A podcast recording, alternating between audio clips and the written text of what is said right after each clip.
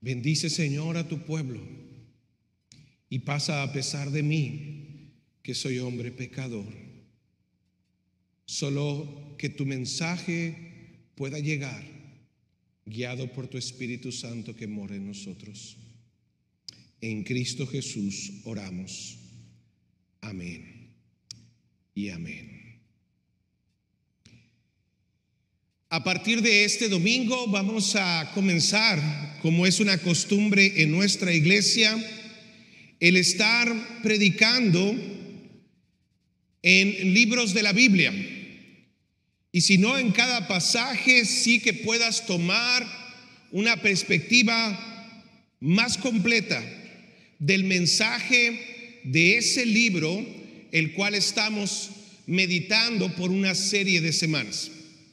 Y a partir de este domingo estaremos ahora en el Antiguo Testamento, en el libro de Proverbios. Este mes de julio y agosto estaremos meditando en este hermoso libro. Y vamos a comenzar en donde? En el principio. Así que si tienes tu Biblia, sí, te animo cada domingo a tenerla ahí eh, en tu casa o en el lugar donde te encuentres. Eh, es un buen hábito, es importante ir directo a la palabra, no importando que puedas ver la lectura aquí en la transmisión.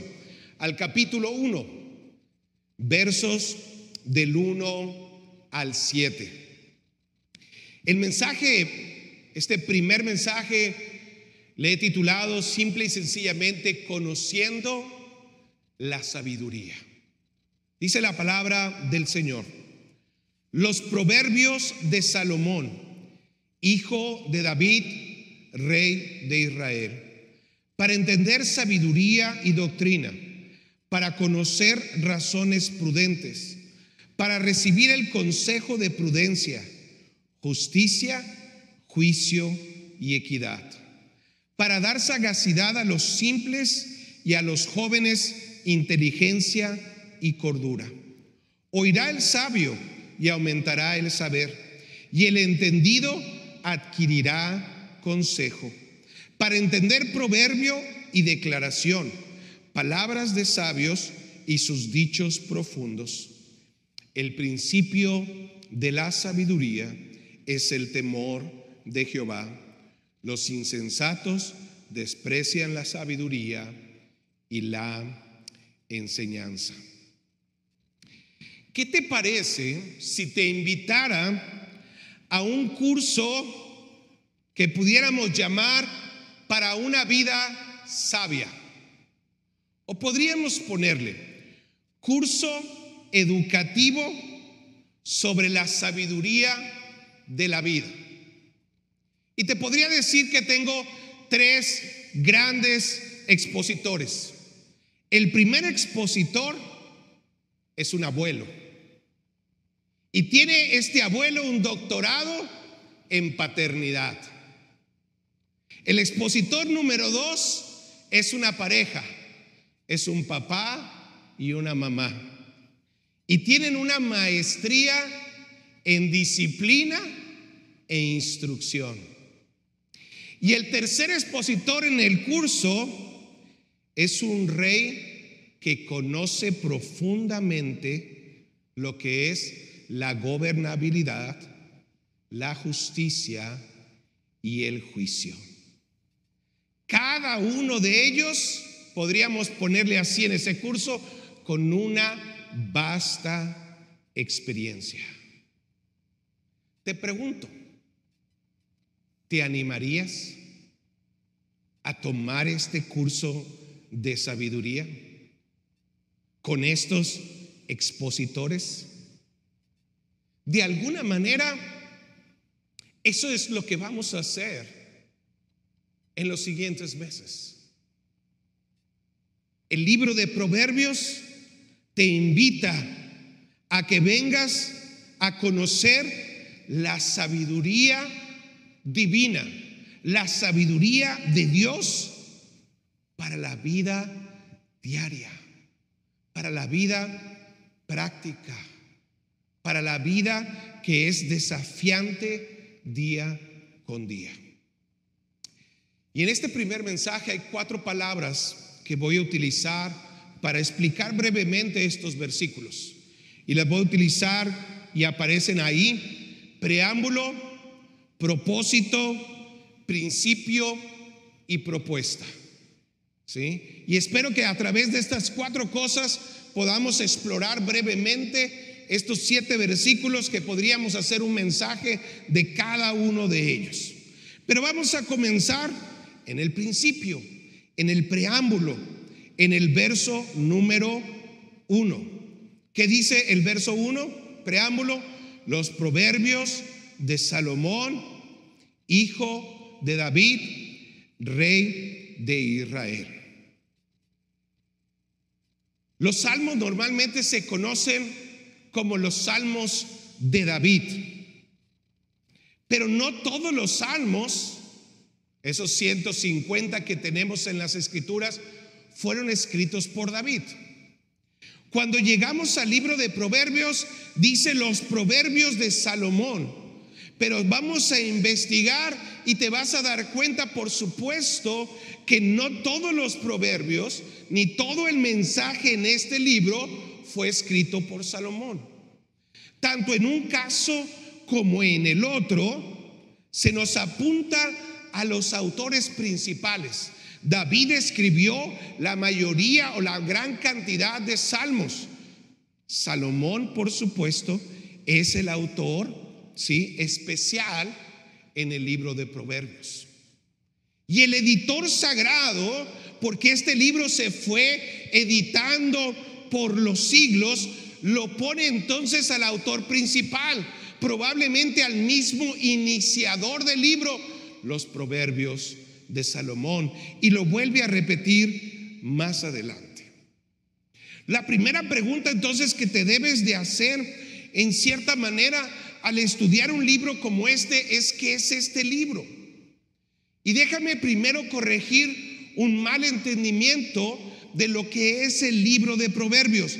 El libro de Proverbios no es una antología, escucha bien, de dichos, consejos rápidos y prácticos para ser feliz. Hay gente que se acerca al libro de Proverbios y básicamente dame la receta para ser feliz. Dame la receta para cómo educar a mi hijo. Dame la receta para cómo manejar mis finanzas. Y entonces voy al libro de Proverbios que pareciera fuera una antología simple y sencilla. Y entonces lo tomo, lo hago y voy a ser feliz. No es así. El libro de Proverbios es más bien a lo que te he invitado desde el principio. Se editó como un curso, se editó como un manual de enseñanza para la vida. Y como ves en estos primeros versículos, mucho de ello está hacia las siguientes generaciones, a las generaciones más jóvenes. De tal manera que se le daba entonces el libro de alguna manera al padre para compartirlo con su hijo. Se le daba el libro a un nuevo rey para poder saber gobernar a su pueblo. ¿Por qué digo esto? Y esto es muy importante. Porque el libro de Proverbios, en este sentido como manual y curso, es el refinamiento de la ley de Dios. Vas a encontrar en este libro una gran concordancia entre lo que dice Moisés en la ley y la aplicación en las diferentes circunstancias de la vida en el libro de Proverbios. ¿Cómo aplico este principio? No encuentro todas las leyes secundarias en la ley de Moisés. ¿Cómo lo vivo? ¿Cómo enfrento este principio en esta circunstancia? El libro de Proverbios vas a encontrar muchísima sabiduría aplicada de la ley de Dios. Es el refinamiento de la ley en una manera práctica. Déjame ponerte, puede ser, eh, y esto puede ilustrar. Cuando estamos aprendiendo a, manejar, y compartía esto con, con un amigo hace algunas semanas, podemos saber todas las reglas de manejo. Puedes haber ya pasado el examen básico de manejo, la prueba escrita, etcétera. Pero una cosa es saber las reglas y algo muy distinto es tener la pericia y la habilidad para manejar. ¿Sabes las reglas? Ahora necesitas tener la habilidad para enfrentarte a qué? A manejar en carretera, a manejar en circunstancias difíciles de mucho tráfico en diferentes partes. Y ahí entonces, ¿qué se necesita? Habilidad. ¿Qué se necesita? Pericia. ¿Qué se necesita? No solamente conocer la regla, se necesita sabiduría. Y aquí la sabiduría exactamente nos golpea de esa forma. La sabiduría tiene que ver con una comprensión magistral de algo, con la pericia sobre algo, la habilidad para llevar a cabo esta o cual circunstancia. Hacia eso nos invita este libro. Ahora, ¿qué es un proverbio?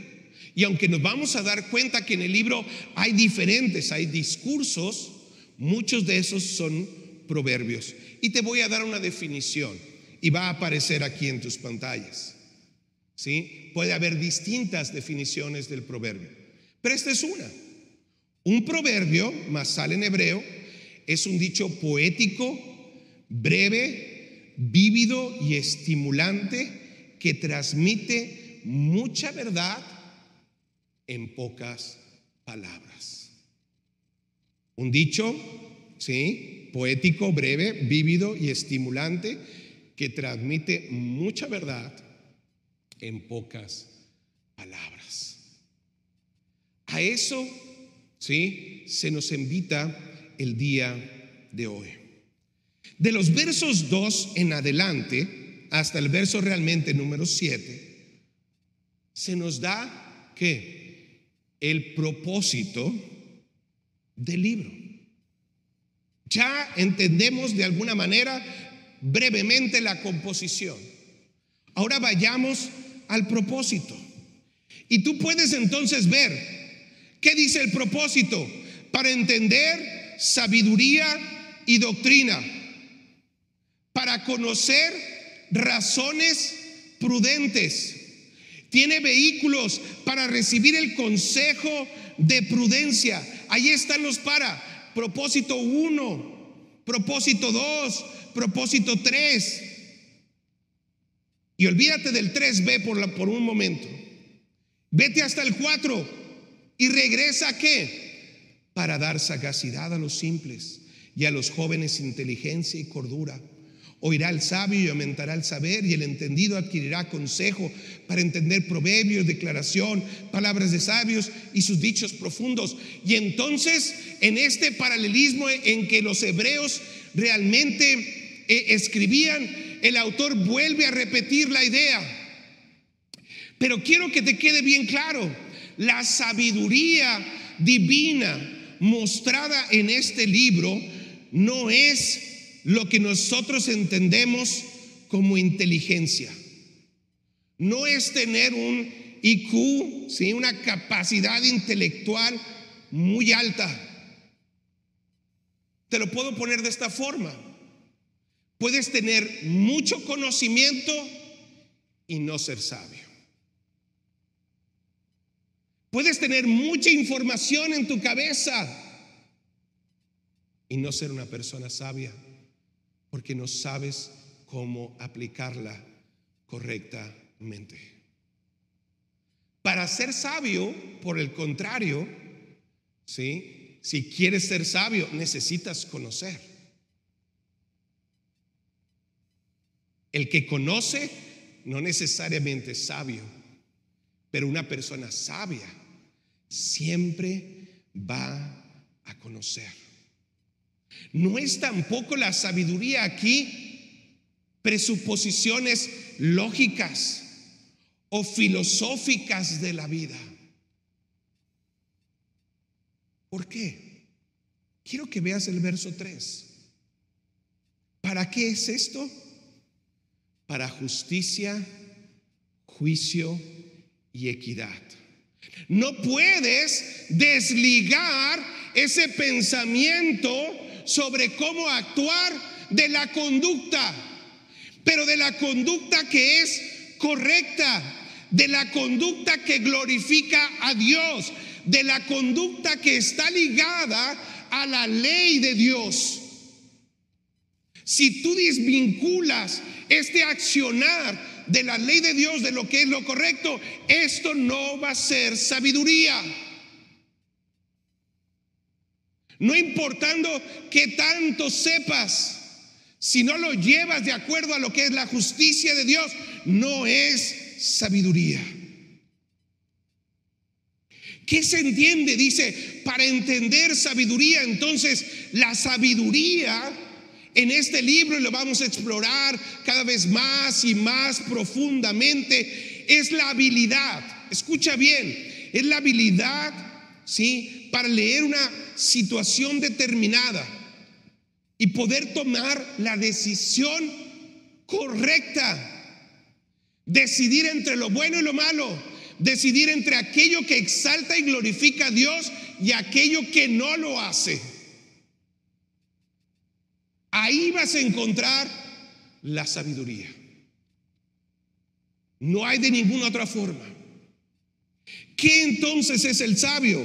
Y te pongo dos también definiciones aquí sobre el sabio. Ser sabio es entonces anticipar los problemas sin caer en el peligro del exceso de confianza ni en la parálisis que produce el ser demasiado precavido. ¿Quieres una persona sabia? Se va ¿qué? a anticipar. Y va a tener la capacidad y la habilidad para no paralizarse, pero tampoco para correr inmediatamente a la primera acción que le venga a su mente. Se va a anticipar el problema. Segundo, ser sabio en ese mismo sentido es reconocer múltiples opciones y posibles acciones que solo una persona sabia puede imaginar. Entonces nos enfrentamos a, problemas en la vida con la educación de los hijos, con la administración de las finanzas, con mis trabajadores, con mis empleados, con circunstancias en el matrimonio. Y entonces la persona sabia no se cierra, sino que empieza a explorar, empieza a ver las opciones que hay de acuerdo a qué? A la palabra del Señor. Y se mueve para tomar la mejor que glorifica a Dios, que está de acuerdo con su palabra, que está fundamentada en la ley y en el mismo carácter de Él. Por eso, en el propósito se habla de los jóvenes. Y, esto es bien importante. ¿sí? Jóvenes, y, les puedo hablar a ustedes nuevamente, tú puedes saber muchas cosas más que tu papá o que tu mamá. Probablemente vives eh, en un tiempo en donde la información ha fluido y tienes una capacidad brillante para retener información y saber de cosas. Pero eso no es necesariamente sabiduría. La sabiduría por eso normalmente en la escritura se liga hacia los años, hacia las experiencias, hacia la acumulación de los aprendizajes que ha dado la vida misma. Y por eso a veces los expertos o los maestros pueden ser los padres o aún los abuelos. Los años por sí mismos no te dan sabiduría.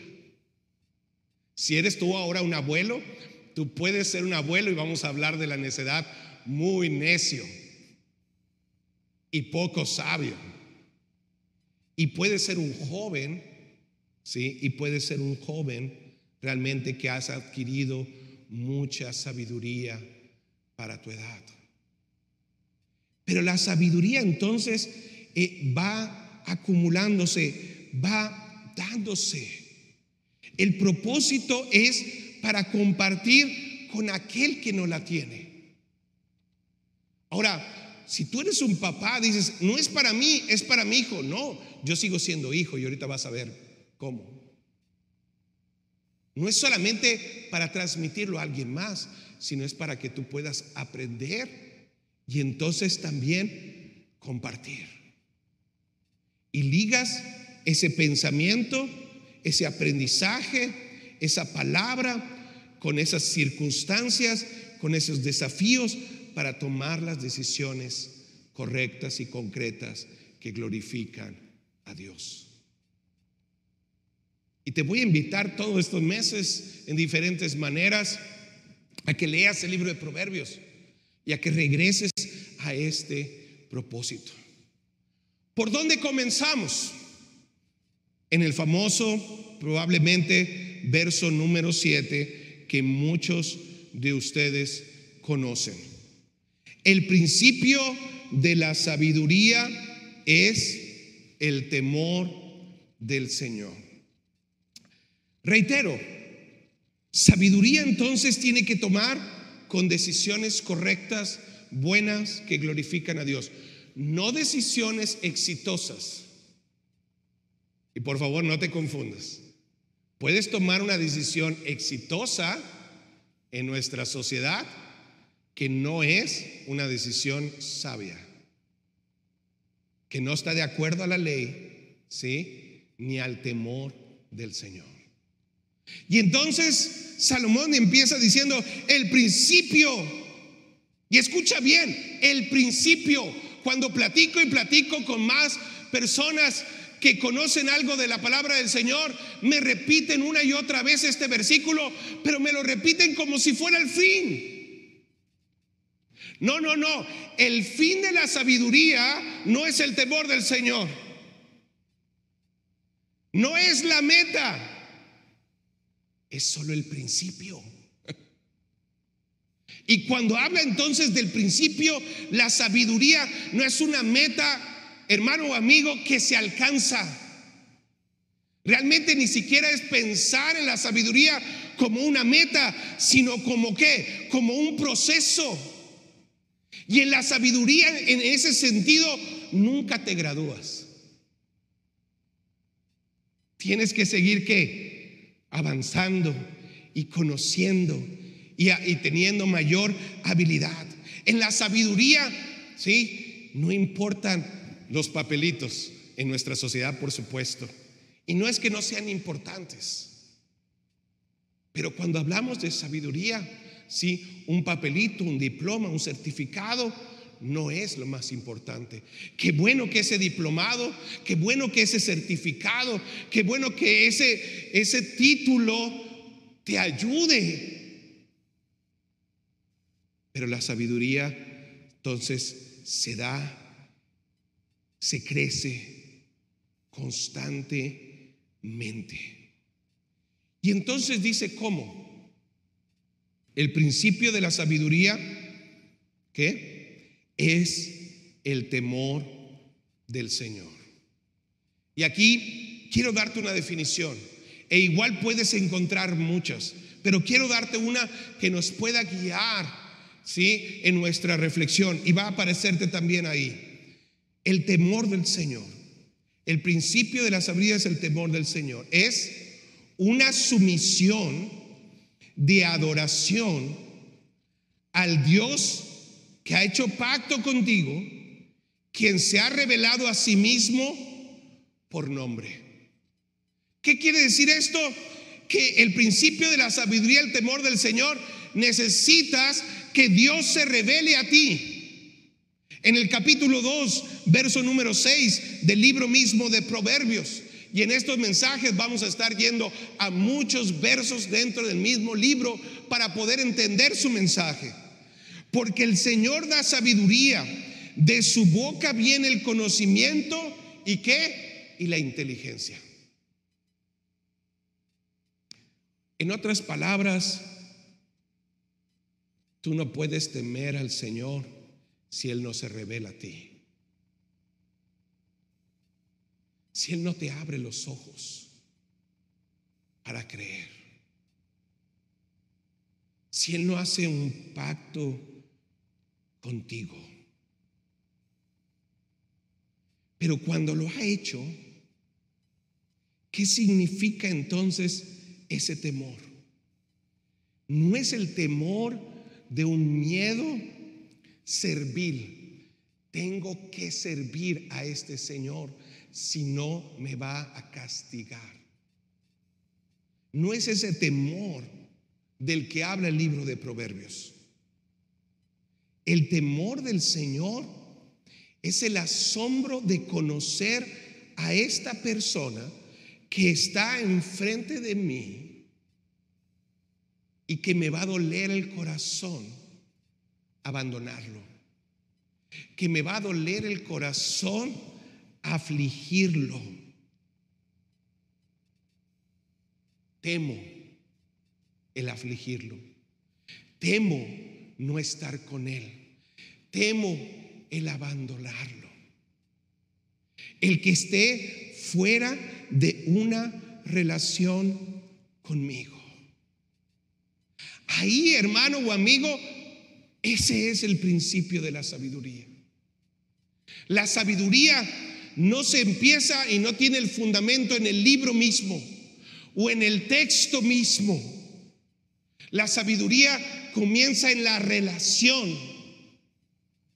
¿En la relación con, con quién? Con el Señor, con el Dios que se ha revelado a ti, que ha mostrado su nombre, que ha hecho pacto contigo.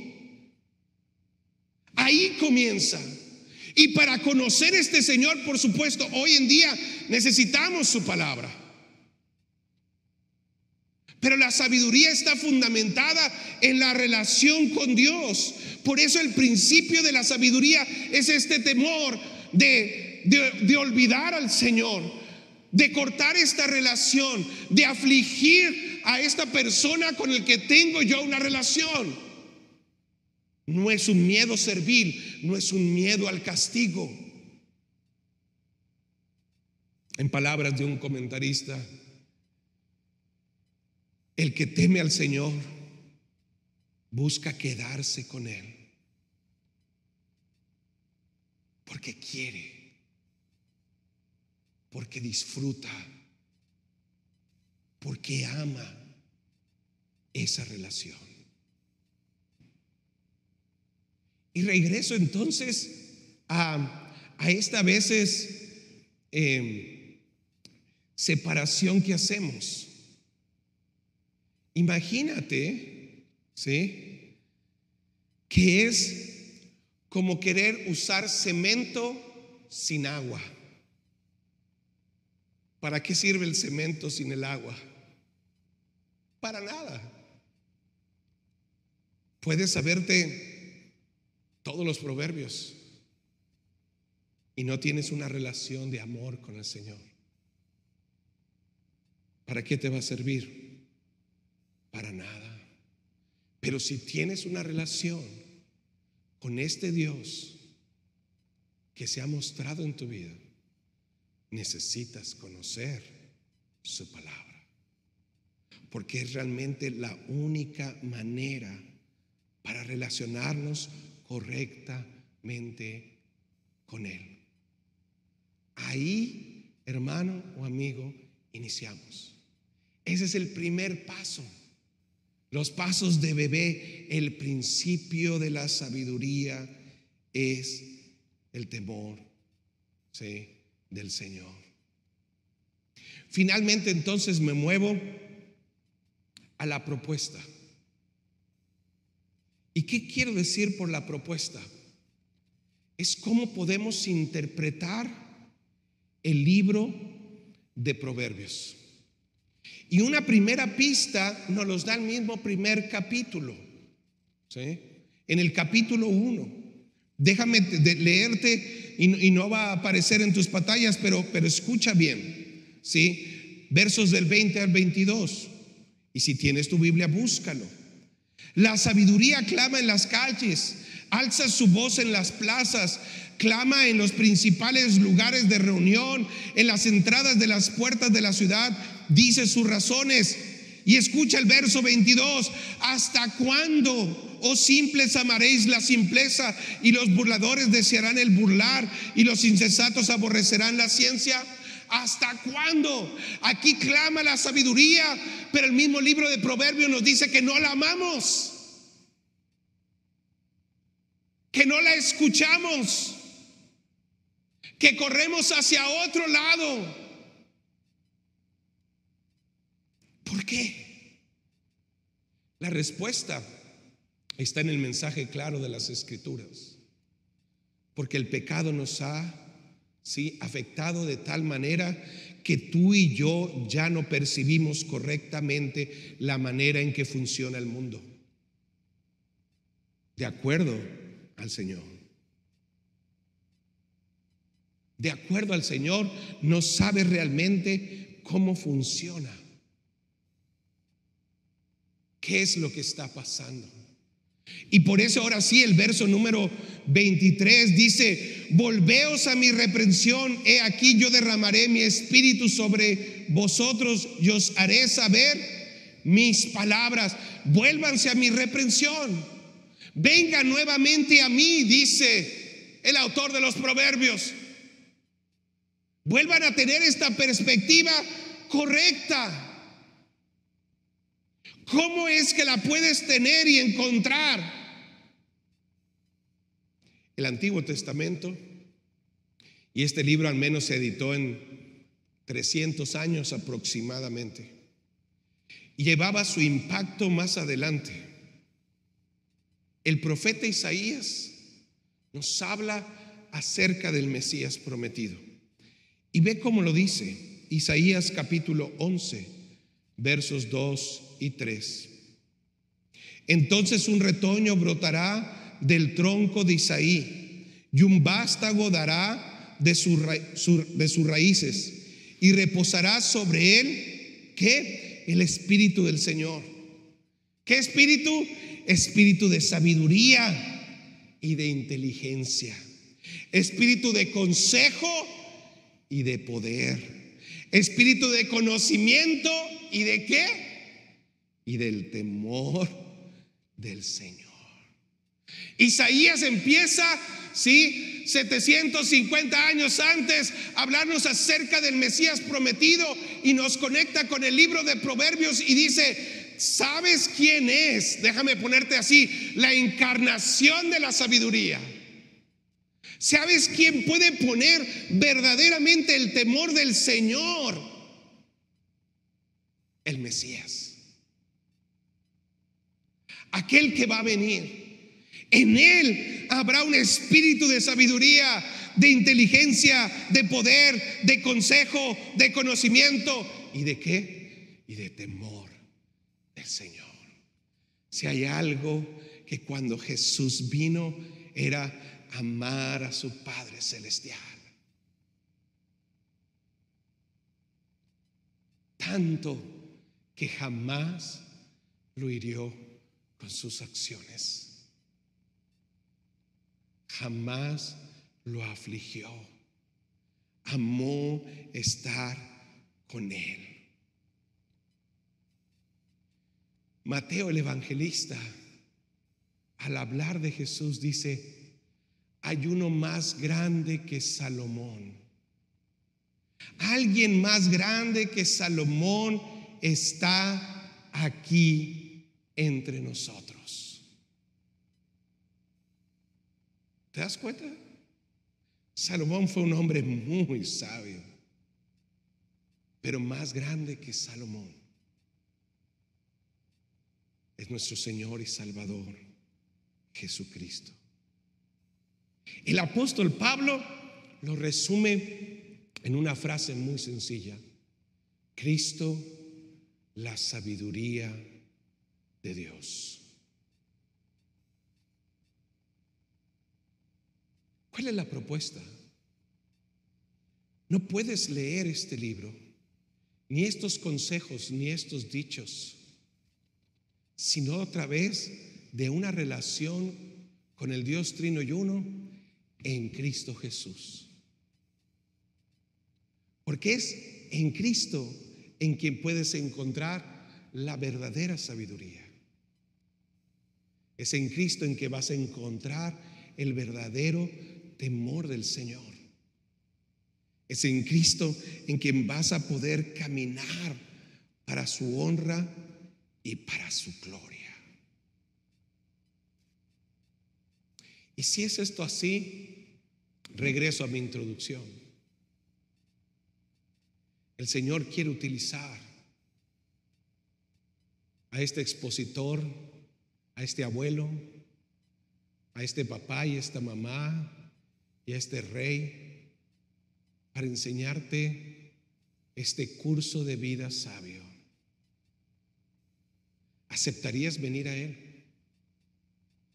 ¿Aceptarías aprender de Él? Tener una relación con Él y glorificarle con todo tu corazón.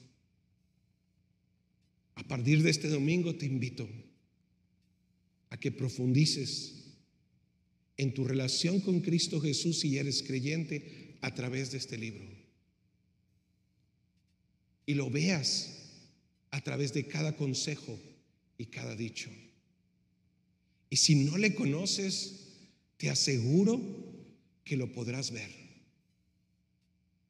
Con esta propuesta, con este entendimiento, glorificarle y alabarle. Te invito, toma el reto, toma el desafío y aprende verdadera sabiduría para la vida. Oremos. Señor, gracias por tu palabra. Gracias por tus bondades, por tu misericordia. Gracias, Señor Jesús, porque solamente en ti podemos entender una sabiduría verdadera, plena y completa que te alabe. Tómanos en tus manos.